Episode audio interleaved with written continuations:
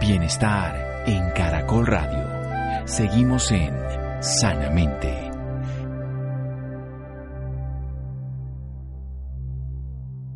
Nuestros cuerpos son nuestros jardines, nuestras voluntades son nuestros jardineros. William Shakespeare.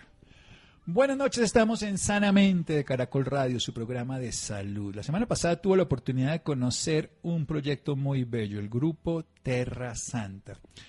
Son dos hermanos, que los vamos a presentar ahora, que están generando de la tierra unos productos deliciosos que nos pueden servir para alimentarnos, pero también para sanarnos, con una belleza en la, en la, preparación y que pueden decorar nuestros platos, pero también nutrirnos. Hay que volver a lo local. Esto es algo fundamental. En esta época de pandemia hay que pensar global, pero actuar local.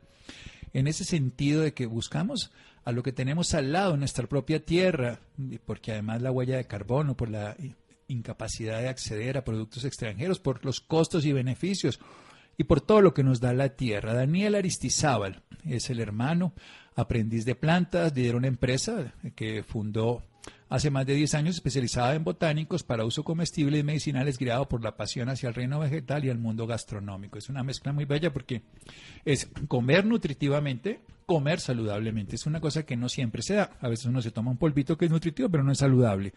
A veces se come algo saludable, pero no es nutritivo. Y lo tercero, delicioso. Entonces se juntan tres cosas que quiero felicitarlos aquí abiertamente. Julián Aristizábal, directora humana y financiera del Grupo Terra, estamos hablando Terra Santa, que es precisamente de los hermanos, hacedora del tejido humano y la integración de los talentos en la finca productiva y en la ciudad, haciendo posible la integración entre plantas y personas de una manera consecuente. De eso vamos a hablar con esta belleza de hermanos. Daniel y Juliana, buenas noches y gracias por acompañarnos. Muy buenas noches, muchas gracias Santiago por, por invitarnos a esta vitrina tan especial. Gracias Santiago, aquí presentes en alma y cuerpo. Qué maravilla. Juliana, ¿qué es Terra Santa? Bueno, el nombre surgió básicamente después de, de pensar un poco en la madre tierra, en, en, todo lo que nos ofrece eh, la tierra a través de la naturaleza. Eh, realmente eh, para nosotros siempre siempre hemos sido unas personas como sensibles a no solo a lo, a lo estético sino también a lo nutricional. Eh, y pues digamos que de ahí se forjó un poco el nombre, Santa, porque pues para nosotros ahí está, digamos, eh, el tema de como la, la, lo especial que es la, la, madre, la, Pachamama, que nos da todo y que en realidad es, es, es como, sí, es, eh, lo es todo y, y se gana ese título de santa porque porque es así, en la tierra ahí está todo, emerge todo, es fértil, eh, nos acepta todos, nos da todo y nos nutre. Entonces, de ahí nació ese nombre, básicamente. Muy bien, entonces tenemos que estamos remembrando a todos los aborígenes, no solamente pues los de aquí de Colima, sino el continente americano, la madre tierra. ¿Y dónde está eso, Daniel? ¿Dónde está la parte ya del contacto con la Tierra Santa? Bueno, nosotros encontramos este pequeño oasis en Huasca, Cundinamarca. Estamos hablando, estamos a una hora y cuarto de, la capital, eh, donde pues obviamente eh, los antecesores a esta mezcla de razas y de riqueza cultural pues fueron eh, los muiscas y tenían una presencia sagrada en esa zona donde quedan pues las lagunas de Siecha, una de las lagunas sagradas de, de, nuestros antecesores y estamos muy cerca a, esa, a esas lagunas, más o menos a unos 15 minutos, 10 minutos en carro de esa base del Parque Natural Nacional Chingaza.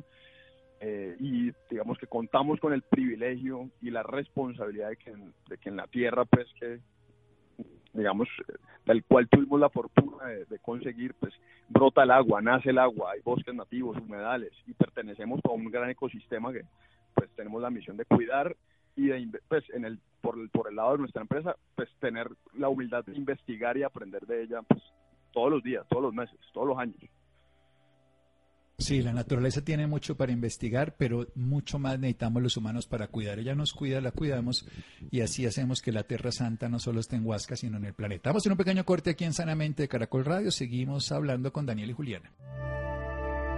Síganos escuchando por salud. Ya regresamos a Sanamente. Bienestar en Caracol Radio. Seguimos en sanamente.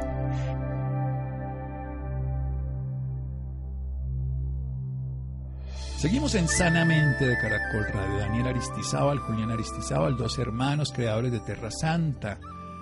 Ella se dedica también desde el punto de vista espiritual a la toma de conciencia y él se dedica más al contacto con la tierra, cielo y tierra integrados en dos hermanos en Huasca, al lado de la laguna de Siecha y están trabajando para sacarle a la tierra algo que tiene sentido, su vida transformada sin destruirla, conservando a través de productos alimenticios nutritivos y deliciosos. Cuéntenos un poco entonces, Daniel, para que sigamos en ese sentido, ¿cómo hacemos para que estos cultivos sean biológicos, orgánicos, respetando la tierra tal cual como debe ser. Por supuesto, Santiago. Bueno, este ha sido un proceso y creo que el proceso de, nadie puede cantar victoria, digamos, la naturaleza, lo que tú decías, a ella debemos cuidar, ella nos cuida, es, es una relación de simbiosis, eh, pero claramente el, uno de los pasos para entenderla es también entender cuáles son los patógenos, cuáles son eh, digamos, los depredadores herbívoros que pueden llegar a atacarla, porque claramente cuando esto se vuelve pues, una, una empresa, eh, la empresa precisamente significa eh, el emprender y el hacer algo es el día a día, no nunca uno canta victoria, entonces cada vez uno conoce de acuerdo a las temporadas de lluvia y esto, eh, cuáles son los patógenos, los hongos y todo el tema que atacan a las plantas de manera natural y cuando uno las produce, digamos, a una escala elevada, a pesar de que utilizamos las plantas en simbiosis para que haya alelopatía, que se protejan entre ellas, haya esa comunicación para que para que pues entre ellas haya protección ante ante esos herbívoros y esos patógenos. Eh, utilizamos resinas de árboles que, que sirven digamos para para poder protegerlas y para poder eh, a nivel digestivo todos los, los depredadores posibles depredadores eh, ayudarla a que no a que no se no se depreden eh, y aparte de eso, bueno, hacemos un proceso de compostaje, un proceso de, de, humus de lombriz dentro de la finca que ayuda a la parte, ya como tal, la fertilización natural de las plantas y eso hace que ellas tengan las defensas necesarias para que puedan ellas mismas defenderse ante posibles depredadores, ¿no? llámese hongos, llámese bacterias, llámese lo que pueda llegar a, a destruirlas. Sí, muy bien, es jugar con lo que ya se conoce como los antiguos hacían, utilizar los mismos recursos de la naturaleza para el equilibrio. De eso la naturaleza sabe mucho más. Ellas producen muchas veces venenos para no caer víctimas de los depredadores naturales. Viven en un ecosistema donde saben adaptarse. ¿Cuál es el sueño de Julián en todo esto? Hay que seguir, digamos que todos los días la naturaleza nos sorprende y eso es lo lindo de todo eso. Eh, el sueño es, es continuar con lo que hoy tenemos, pero seguir explorando otras líneas eh, con beneficios no solo, digamos, a nivel nutricional a través de la alimentación, sino nutriendo el alma, porque eh, digamos que hay unas bondades terapéuticas escondidas en las plantas que tú de eso sabes más que nosotros. Nosotros estamos como principiantes empezando a explorar ese otro lado de que nos da la naturaleza eh, a través de aromas, a través de, de aplicaciones faciales, de usos cosméticos. Eh, entonces, digamos que tenemos ahí mucho, mucha inspiración. Eh, y pues eh, básicamente sí, es, el, sueño es, es, seguirnos dejando sorprender y poder beneficiar a no solamente a la familia, sino a los vecinos, a la comunidad y al que quiera pues llegar a la finca, pues, que siempre será bienvenido y tendrá las puertas abiertas porque realmente estar tan cerca al páramo y tener estos bosques nativos y esta naturaleza y, respirar como se respira allá, pues es algo muy lindo y que todo el mundo después de esta pues de esta cuarentena seguramente estará ávido y ansioso de querer salir a respirar. Entonces el sueño es encontrar eso, es, seguir explorando y creando nuevos productos basados en lo natural. Yo creo que el mundo se va a volcar a la naturaleza por costos, por beneficios, Hoy sabemos que la artemisa nua, por ejemplo, es un tratamiento específicamente útil para el paludismo, mucho mejor que cualquier otro remedio. Y la naturaleza tiene las respuestas. Si la sabemos tratar, nos las va a dar todas. Si la maltratamos, pues nos las va a quitar todas. Y así es lo que estamos padeciendo. Daniel, hablemos de algunos de los productos. Hablemos de qué es lo que ustedes están. la semana pasada tuve la oportunidad de conocer muchos de sus productos, de la rúgula, el trébol del bosque, en planta, en hojas, hojas del bosque también bellísimas, vegetales, baby, que son remolachitas, y también flores comestibles. Hablemos de cualquiera de esos y nos vamos entre los dos hermanos contando aquí qué es esto tan bello. Y las aromáticas, por supuesto. Claro que sí. Bueno, eh, yo creo que para mí ha sido eh, un descubrimiento. De pronto en algún momento te escuché en alguna entrevista hablando sobre flores, a mí me pasa algo muy similar con la naturaleza, en ese pequeño espacio donde uno, pues, ese pequeño poro, digamos, de la tierra que es nuestra finca, pues que podría ser minúsculo cuando uno ya está ahí, pues es una hormiguita y eso parece gigante, pero no lo es, eh, es todo un universo. Entonces, adentrándome un poquito porque es como yo lo, he, yo lo he vivido a través de los años, digamos que llevamos en Huasca aproximadamente ocho años, el proyecto inició pues en Coachí, después nos trasladamos por un tema de agua, de pureza de agua y eso. Eh, y realmente ese descubrir para mí las flores, pues que son poesía pura y en, principio fue lo que me hizo perseverar en estos años difíciles, los primeros tres de emprender cualquier proyecto, cualquier empresa, fueron las flores. Para mí eh, eh, ya el hecho de la descripción de una flor comestible, pues claro que es la muestra de la belleza, pero, pero digamos es la conexión a través de las raíces de la planta y, luego a través de los astros y ya la parte que para nosotros entre comillas es invisible pero la sentimos la parte que está más allá de, nuestra visión la, conexión con, lo, con el sol con la luna con todo eso bueno ahí de ahí surge una, flor. Es la muestra incluso o la, una de las maneras reproductivas de las plantas eh, proveer que van a van a, ser eh, exitosas en su en su, generación y en, existir por varias generaciones, porque la dispersión de semillas, etcétera, la polinización, todo eso que es parece poesía, parece un cuento cuando uno realmente se adentra. Eh, yo quiero introducir esta planta que le llamamos eh, flor eléctrica. Durante muchos años, muchos años, la leí en libros, supuestamente era específica del Amazonas, y, y luego me encontré con que tenía una prima del páramo esa flor eléctrica la utilizaron los muiscas para tratar dolencias en las muelas, en las encías, en los dientes, porque tiene una, dentro de las propiedades, tiene una, una propiedad anestésica. Entonces, durante un, un tiempo, depende de la cantidad que uno mambe, por decirlo de alguna manera, y localice en su boca, pues adormece. Aparte de propiedades analgésicas, antisépticas, bucales, era utilizado para eso. Entonces yo cuando la descubrí caminando por estos bosques de la finca y de los alrededores, me sorprendí, siempre la había leído, siempre sentía que había que le pertenecía exclusivamente al Amazonas, pero luego la descubrí en el páramo. Entonces, eh, esto realmente es sorprendernos cada vez, es lo eh, ha permitido que llevamos 10 años en este en este maravilloso emprendimiento y es precisamente por eso, porque nunca dejamos de aprender y conocer ese bosque y que nos enseña. Así que es un descubrimiento. Eh, esa planta para mí es, es insignia en este momento porque a nivel alimenticio, yo que de pronto soy mucho más, lo que tú dices, más terrícola, más arraigado a la tierra, pues la percepción a nivel gastronómico es que es un potencializador de sabores, como si tuvieras una pimienta Szechuan y tú, ah, lo que hace la sal en los alimentos, que es potenciar lo que ya tienen. Entonces, eh, triplica, magnifica, digamos, el sabor de alguna cosa cuando tú eh, la utilizas como condimento. Sí, es un saborizante, pero no es glutamato monosódico, que sería el producto este que nos hace todos los daños a nivel neurológico que tienen muchas de las comidas industrializadas y que hacen que obviamente nos modulen ciertos neurotransmisores del cerebro, las orexinas.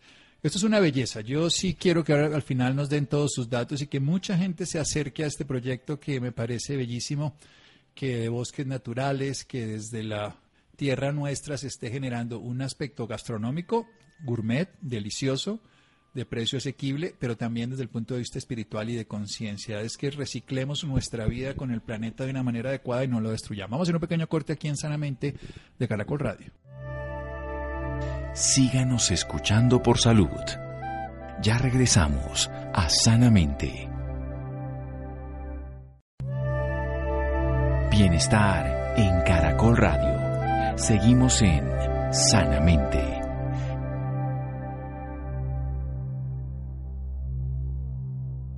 Seguimos en Sanamente de Caracol Radio. Terra Santa, la Tierra Santa, la Pachamama que brota toda la energía. Juliana sueña con que esto crezca, con que muchas más personas se vinculen, con que rescatemos esos dones de la naturaleza, no solamente para el cuerpo, sino para el alma. Las plantas, recordemos lo que hace la naturaleza, las plantas nos purifican, ellos nos transforman el aire en el sentido de que nos limpian de tóxicos y nos impiden ese efecto invernadero, nos mejoran el oxígeno, que es lo único que nosotros no podemos atesorar en nuestro nuestro cuerpo. Y también nos dan nutrientes vivos, por supuesto, dan energía, no solo la clorofila, sino muchos más nutrientes, nos dan minerales que nos generan depósito, nos dan un azúcar de buena calidad porque tiene fibra, que además lo podemos consumir. Y también nos da la belleza de la flor, que es como una antena de recepción, el órgano sexual de la planta, de las angiospermas, que podría llegar no solamente a generar efectos en el sistema biológico cuando se comen, sino emocional, afectivo, adaptativo. Y nos habla precisamente Daniel de la flor eléctrica, que la asociaba al Amazonas que tiene capacidades anestésicas y analgésicas, como ya los muiscas lo habían dicho, que le da un sabor especial a la comida, un realce, un acento para uso gastronómico. Hablemos un poquito de la parte espiritual. ¿Qué ha encontrado Juliana en ese nivel? Porque decíamos que son como polvo a tierra y polvo al cielo, se juntan los dos para eso. Sí, sí, eh, a nivel espiritual, digamos que eh, y gracias a esta, a esta cuarentena, eh, el acercamiento a la naturaleza, yo estoy viviendo allá eh, y pues esa convivencia con el entorno, ese levantarse y todos los días pues respirar el aire fresco y saber que, que tenemos un laboratorio ahí a la mano, sí, a la vuelta de la mano, pues realmente eso, primero lo, lo, como que te llama, te llama a, a irte a conectar porque realmente siento que hay una coherencia magnífica y demasiado grande en la naturaleza,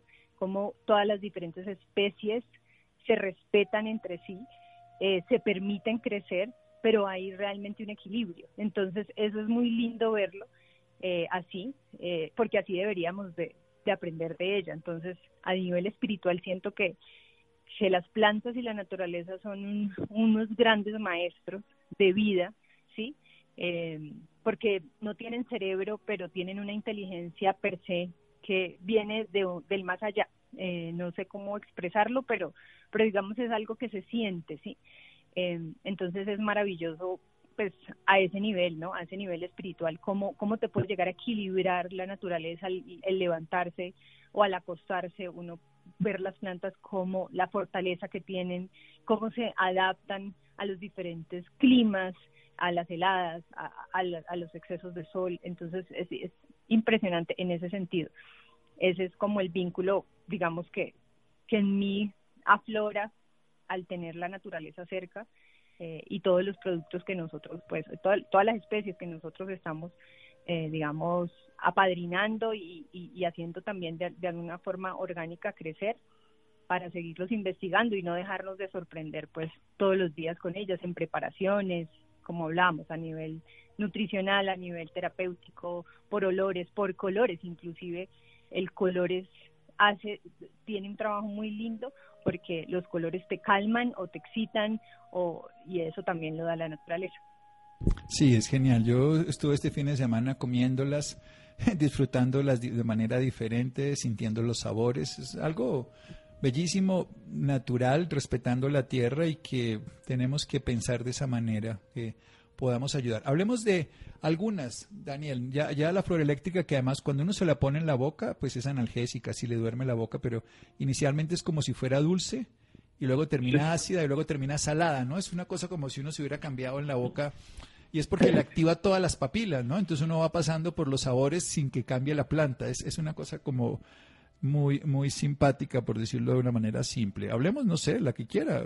Ahí ustedes me llevaron como 40 plantas distintas, se las he ido probando y, y, todas tienen, son de muy buen sabor porque saben a lo que son, ¿no? No, no, no saben a paquete, para decirlo de esa manera. No, de acuerdo, de acuerdo. Hay una planta muy sutil en sabor, pero muy poderosa, digamos, en contenido, que es la, tú, seguro, tú la tenías eh, dentro de las cosas que probaste, que es eh, eh, la que uno encuentra en esas mezclas de la India ya deshidratada en pétalos, que se llama la centaurea. ¿sí? Le dicen como la flor del maíz, porque crece entre los campos de maíz, sobre todo en el Mediterráneo. Y esta es una planta que, contiene unos pigmentos. Pues, la cianina. la cianina, exacto, que pues, es regenerador de los vasos de la retina, ayuda a la regeneración de la vista tiene propiedades además diuréticas y antiinflamatorias. Luego, el azul celeste eh, es, es, es, es, estar, digamos que para la, la cocina y la alta cocina, ahorita que hemos tenido la gran oportunidad de acercarnos a través, la oportunidad que nos ha brindado esta cuarentena es eh, acercarnos a los hogares bogotanos con con estos productos que la, pues para mucha gente podrían ser exclusivos de alta cocina, de alta gastronomía, realmente son herramientas de la naturaleza. Y hemos tenido la oportunidad de crear ese vínculo forzado, una, un buen, digamos, un buen, una buena consecuencia de la aparente crisis y bueno, ver sorprendidas a las amas de casa bogotanas donde dicen, wow, pero yo no sabía que esto se comía y qué colores tan impresionantes lo que acaba de decir Juliana a nivel más espiritual.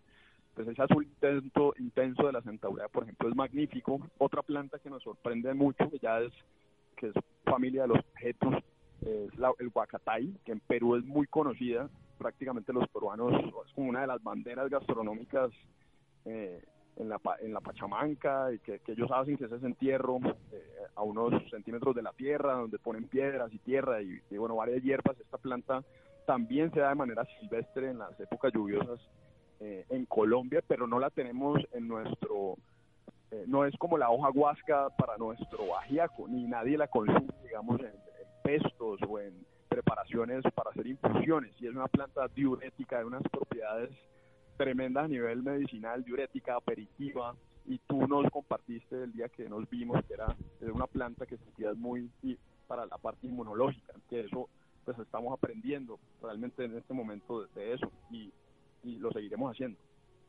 Claro, hay que oír sobre eso, sobre qué sentiste más sobre esa parte. Sí, bueno, yo, yo las estoy probando porque básicamente los seres humanos siempre han desarrollado la capacidad de conocer la naturaleza a través de las experiencias.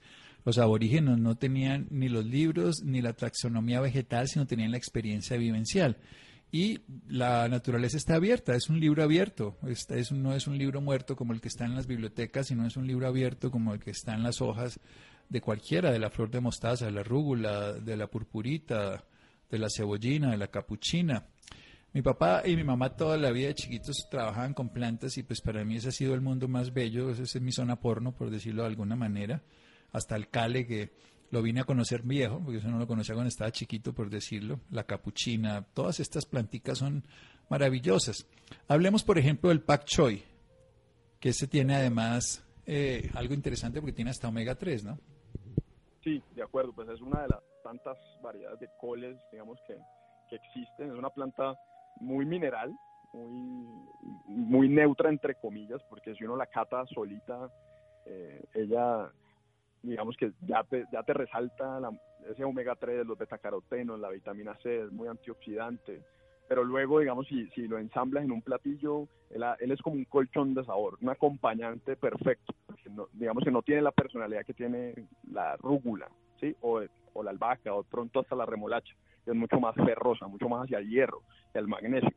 Eh, entonces, en estas plantas uno encuentra sabores entre copes protagonistas, digamos, de alguna manera, y otros que acompañan muy bien y que son llaverías, digamos, de, los otros sabores, a nivel nutricional y a nivel de sabores. Así que uno, uno puede empezar a jugar ahí con, con esas opciones. Sí, es hacer un, un popurrí, en el buen sentido del término, una sinfonía, que sería ir mezclando las demás características aromáticas, otras más neutras y, deleitarse, porque la naturaleza tiene para todos los gustos, como bien decía Juliana, de todos los colores también es importante, la dieta de colores, la dieta de sabores. Nos volvemos, cuando uno mira estas plantas, ¿ustedes cuántas, tienen? Tienen como unas 60 variedades o algo así, calculo yo. sí, es lo que calculo, por lo que vi. Y imagínese uno tener 60 variedades que puede mezclar cuatro o tres por plato uno tendría ahí para ya haberse deleitado, después luego la mezcla en dos meses y haber repetido dos o tres veces un plato y no estar uno comiendo papa, arroz y carne, yuca, plátano y, seguir en eso, cuando la naturaleza nos puede dar tantas variedades tan, tan exquisitas, además, porque los sabores como son tan auténticos son muy poderosos, no, no, no, saben a salsa de tomate ni, ni saben, pues, aunque bueno, hay una mostaza ahí, obviamente, una mostaza real que que cuando uno va a Francia es de lo que más le echan a todos los platos, ¿no? Que ellos la tienen también como, como específica. Y esta pues que es del Mediterráneo. Entonces es que la, mostaza es de allá, por lo menos donde, yo la conocí fue allá y donde sé que es origen eh, por lo menos como comestible. Hablemos de, de los, los rabanitos, que este sí es más picante y es todo crunchy.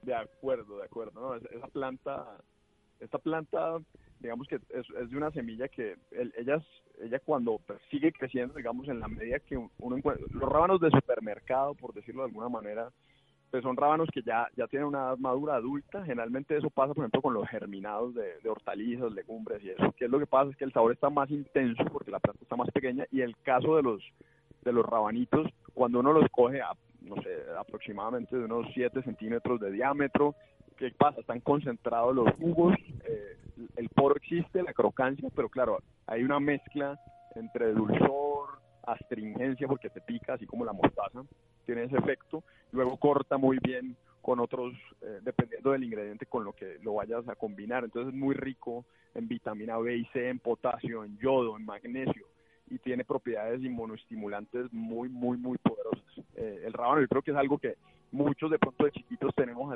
lo hablo por mí, eh, propia experiencia. Pronto yo creo que no es un sabor, es un sabor que uno trabaja en el paladar, el paladar como cualquier órgano evoluciona y, y, está en constante aprendizaje. El rábano yo creo que es una de esas cosas que pronto no sé qué porcentaje de la población colombiana le gusta y es como de odios y de amores. Uno siente que es que de pronto hubo un trauma en la niñez o no o no se le da apertura a estos sabores, pero todo depende en cómo uno lo aborde, porque igual las técnicas de cocción también, eh, digamos, concentran azúcares naturales de las plantas, en este caso unos rabanitos al horno, dos segunditos y los sacas, se come incluso con el mismo follaje, luego frescos mezclados con tofu o con otros ingredientes, es espectacular. Bueno, ¿y, qué es esto de las tierras de, de flores para, para emplatar, para decorar? ¿Qué, ¿Qué contienen? ¿Cómo se consiguen? ¿Cómo se comen? Claro que sí. Bueno, esto surge como muchas cosas que se crean a partir de crisis, a partir de excedentes de producto, porque lo nuestro es todo en fresco, y, y esta creación surgió a partir de eso, de, de, digamos, las capuchinas, que es una de las tierras con las que hacemos este producto, son utilizamos los eh, pétalos y los sépalos, que para los oyentes los sépalos es lo que sostienen los pétalos, ¿sí? Están los, los pétalos y luego hay como unas coquitas que superan como una especie de soporte de ingeniería. más duritas además. Y más duritos. Entonces utilizamos pétalos y sépalos en una tostión, haz de cuenta como el café, y lo que pasa con la temperatura eh, en una lata o en alguna alguna máquina para deshidratar es que lo que hace el, efecto, el mismo efecto que tiene la temperatura en, el grano de café en verde es lo que pasa con los pétalos. Entonces se concentran ciertos sabores, el, el, aroma y el sabor ahumado, el caso de la, de la tierra de, flor capuchina que concentra vitamina C, que es el ácido ascórbico, un cristal conocido como vitamina C, y, y, carotenos, muy fuerte en carotenos, se carga hacia, hacia el tono naranja. Eh, es, un sabor que, evoca como al pimentón, al tomate, pero ahumado. Eso pasa con esos pétalos cuando, cuando nosotros los tostamos. Y en el caso de la tierra de flor de la purpurita de ajo, esta es una planta que tiene su origen en Sudáfrica. Eh, su nombre científico es Pulvagia violacea y de hecho la vemos mucho en los diseños de jardines hoy por hoy en Bogotá de manera eh, solamente por paisajismo. Pero luego los invito a todos que pronto tengan un parque o, y, que, y que hayan olido un aroma a ajo cuando van caminando por las vías principales de Bogotá, pues acérquense a esa planta y, y, traten de, de, catarla, de probarla. Cada pétalo es muy potente en la boca, es como si tuvieran 30 ajos y dos cebollas en un, solo pétalo. Luego cuando nosotros lo tostamos y hacemos este proceso de tostión a bajas temperaturas, eh, toma un tono a trufas. Entonces es como si tuvieras ajos, cebolla y trufas en un polvo de, tierra de pétalos de esta especie. Bueno, genial. Se nos llevó el tiempo nuestra conversación, Daniel y Juliana. ¿Dónde podemos acceder a los productos? ¿Dónde podemos acceder a la información? ¿Dónde se tienen ustedes en las redes sociales? Pueden eh, contactarnos por el Instagram nuestro que es eh, arroba grupo Terra Santa, el Terra sin I, Terra Santa, grupo Terra Santa seguido, sin puntos, sin guiones, en Instagram y al teléfono celular WhatsApp 320-854-0744. Ahí tendremos el placer de atenderlos, todas las dudas que tengan. Eh, por favor, cuando podamos empezar a viajar, nuestras puertas están abiertas para que vengan a respirar buen aire y, y que aprendamos mutuamente de, de, los, de cada proyecto y de cada persona. Los interesados en el Grupo Terra pueden encontrar en arroba Grupo Terra Santa, esto es en Instagram, o pueden comunicarse a un celular 320-854-0744, 320-854-0744. Allá está en Huasca y se pueden conseguir entonces estos productos. Daniel y Juliana, muchas gracias, un abrazo. Un abrazo grande, Santiago. Gracias. Chao, chao. Bueno, seguimos en Sanamente de Caracol Radio. Síganos escuchando por salud. Ya regresamos a Sanamente. Bienestar en Caracol Radio. Seguimos en Sanamente.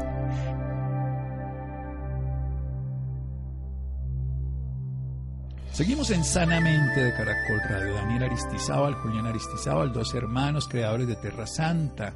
Los interesados en el Grupo Terra pueden encontrar en arroba Grupo Terra Santa, esto es en Instagram, o pueden comunicarse a un celular 320-854-0744, 320-854-0744.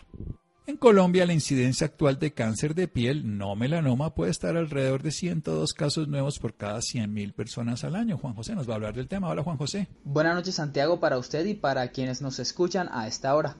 La exposición permanente a los rayos ultravioleta puede desencadenar diferentes tipos de cáncer de piel, como el melanoma y el no melanoma. Este último representa el carcinoma más común en humanos, con el 95% de los tumores malignos de la piel. A su vez, Dentro del cáncer no melanoma está el carcinoma vasocelular, que representa el 80% de los registros, y el carcinoma escamocelular, que representa el 20% de los casos.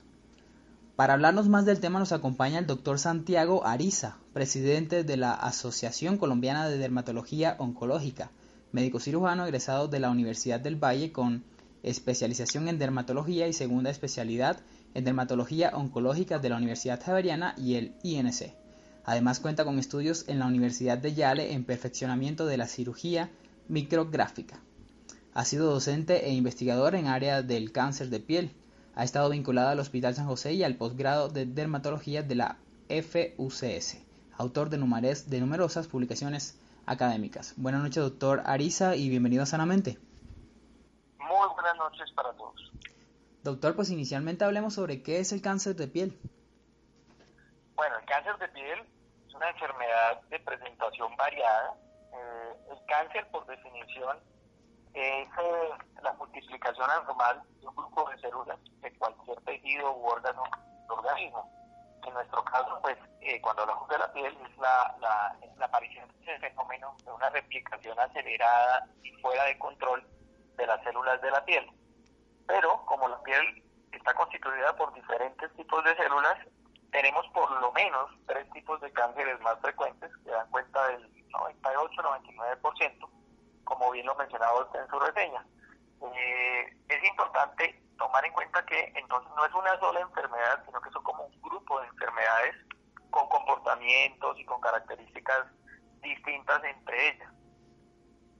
Doctor, ¿cuáles son los síntomas del cáncer de piel?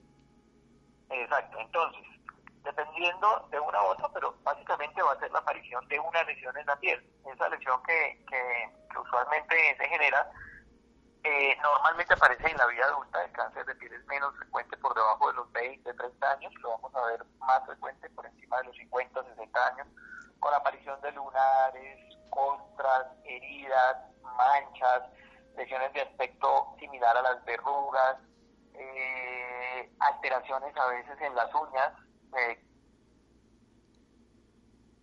los pies, de los pies, eh, que tienen, como les digo, unas manifestaciones variadas. Eso es importante que, digamos, la persona debe tener como en cuenta es, si a mí me aparece algo en la vida adulta, sobre todo si me aparece en el, en el cuello, en la vea del cuello, en los brazos, en las zonas donde nuestra ropa normalmente no nos cubre y que están de manera regular expuestas al uno debería pensar que de pronto esa lesión puede no ser tan benigna. Entonces tiene múltiples formas. Una de las cosas más, más frecuentes en el cáncer de piel no melanoma, que es el no asociado a lunares, es que el paciente nota que hay una costra que se cae, debajo de esa costra tiene una pequeña herida, lo que llama la gente como, como una pequeña ulceración, una pequeña herida que sangra espontáneamente y vuelve y trata de sanar, pero finalmente no mejora, no sana de todo, es una, herida que no cicatriza, que no sana. y a veces la gente consiente de esto durante mucho tiempo antes de consultar al médico. Doctora, ¿por qué eh, afecta especialmente a personas mayores de 30 años?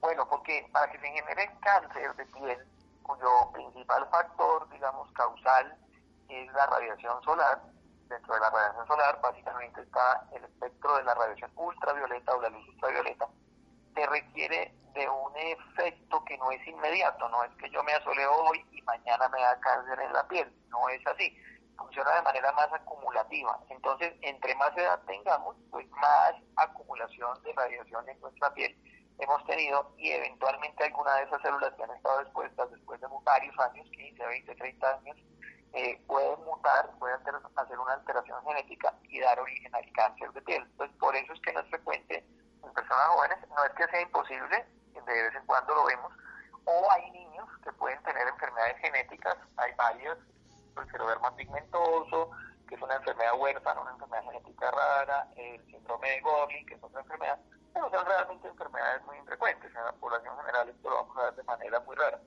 Eh, lo más usual es que lo veamos en adultos y hay otro factor importantísimo y es el tipo de piel, porque podemos también observar que existen personas que trabajan al sol toda su vida y no desarrollan cáncer. Y entonces decimos, bueno, ¿por qué ellos sí y otros no?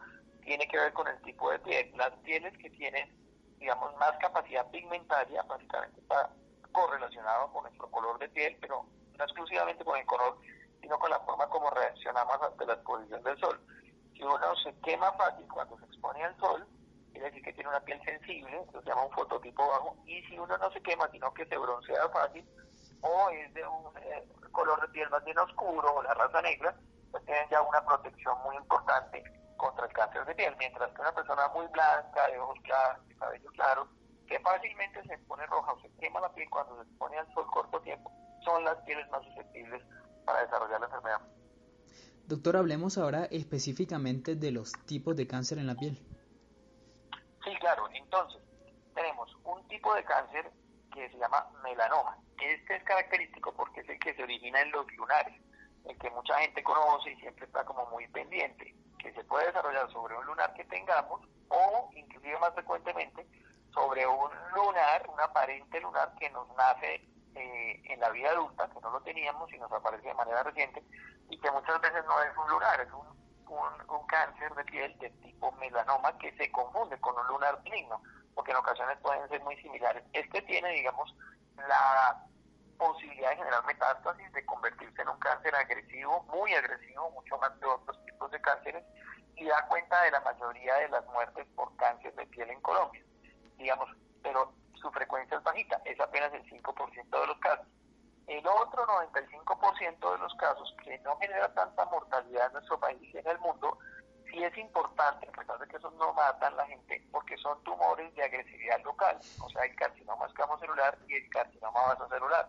Si no se tratan adecuadamente y los dejamos, o se tratan, eh, o, se, o se demora, digamos, en buscar la atención médica, se dilata, pues estos tumores van a crecer gradualmente, gradualmente y van a generar eh, destrucción importante de toda la estructura anatómica que se desarrollan. Por ejemplo, si aparece en la cara, pueden crecer de tal manera que terminan invadiendo las estructuras del ojo, dañar todo el aparato, digamos, orbitario, entonces la persona puede quedar ciega, si está en la nariz puede pues profundizarse y destruir, digamos, todas las estructuras tridimensionales de la nariz, o sea, generar unas grandes deformidades unos daños locales muy importantes. Y en algunos casos, en el carcinoma celular, por ejemplo, después de varios meses o años pueden inclusive desarrollar metástasis y la muerte de los pacientes.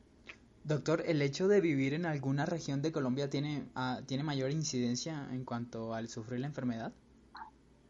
Sí, claro, digamos que nosotros tenemos pues algunos estudios, pocos, pero los tenemos, se dan cuenta, digamos que el, el altiplano cundiboyacense, eh, la zona de la costa, la zona de Huila, Antioquia, si se conjugan dos factores, vamos a tener una mayor frecuencia de cáncer de piel en esa zona, y son los siguientes. La altitud, las personas que eh, estamos localizados o vivimos en ciudades que están por encima, digamos, de los 2.000 metros de altura, por cada 1.000 metros de altura, en la misma zona geográfica vamos a tener 10-15% más de radiación ultravioleta. O sea, la altitud nos acerca más al sol y pues el daño de esa radiación es mucho mayor. Y si hay población de raza blanca, por ejemplo, el plano cundiboyacense, pues tiene una porcentaje importante de gente de raza blanca, muy susceptible, con una radiación más fuerte, pues ahí vamos a tener una incidencia alta. Eh, lo mismo en Antioquia, digamos, eh, pues la región Paisa, la zona de Huila, Tolima, también hay una situación ahí importante. En las zonas donde hay comunidades, digamos, más de raza negra, tenemos una incidencia menor porque la melanina es un factor protector, una adaptación del ser humano maravilloso, y es un factor protector para este tipo de enfermedades. Doctor, ¿de qué manera se puede prevenir esta patología? Bueno, como tenemos un factor, digamos, eh, generador ambiental tan claro, ¿sí? pues la mejor manera es cuidándonos de él, que es el sol. Entonces, evitando la exposición intencional al sol, la exposición deliberada irresponsable que mucha gente hace, por ejemplo, en las vacaciones, que lo ve uno cuando las personas se van a solearse por horas seguidas hasta que se quema, la piel se pone roja. Entonces siempre debemos evitar la exposición al mediodía, en la franja entre las 11 de la mañana y las 3 de la tarde idealmente. No deberíamos exponernos al sol, sino en horarios de la mañana temprano, a hasta las 10 y media, y a partir de las 3, 3 y media de la tarde. Y las exposiciones deben ser cortas, no deben ser exposiciones, digamos, de, dependiendo del tipo de piel, pero no más de una hora. Otra debemos usar elementos de protección, eso es lo más importante. Hay mucha gente que tiene que trabajar al aire, libre en nuestra población, dentro de su ocupación.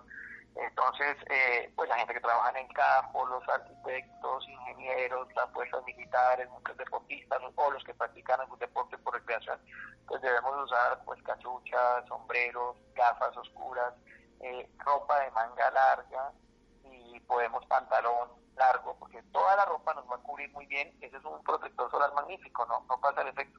Y donde la ropa no nos cubre o, la cara nos queda ya expuesta, ahí aplicar un protector solar que sea idealmente mayor, de factor de protección 50.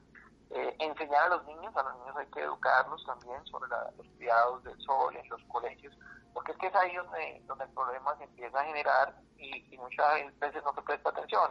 Empezamos a, poner atención, digamos, después de los 60, 50, 60, 70 años, cuando el daño ya está hecho, que lo veo yo mucho en la consulta. Pacientes me preguntan mucho, bueno, a los 70, 80 años, ¿y cómo me cuido ahora? El daño ya está hecho, su mayoría. Y realmente cuando somos muy jóvenes que más debemos tener esas medidas de protección. Doctor, ¿cuál es su consejo para quienes nos escuchan hasta ahora?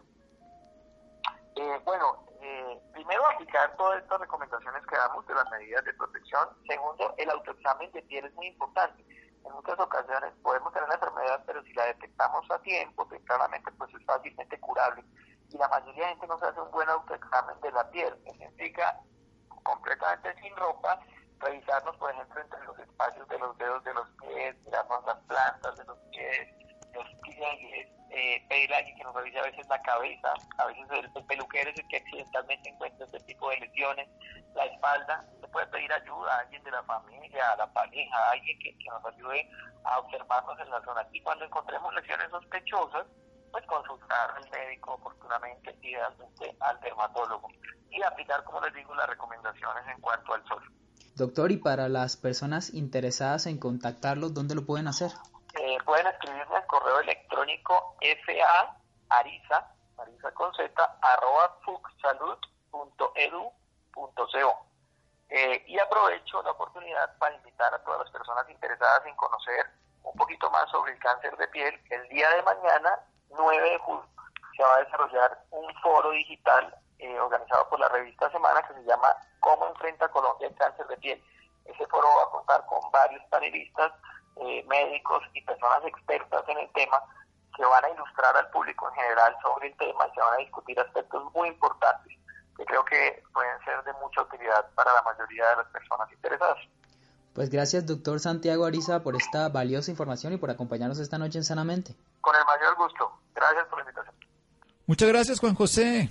Llegamos al final de Sanamente. Iván, Freddy, Ricardo Bedoya, Jessy Rodríguez, Laura, muchas gracias. Quédense con una voz en el camino con Ley Martín. Caracol piensa en ti. Buenas noches.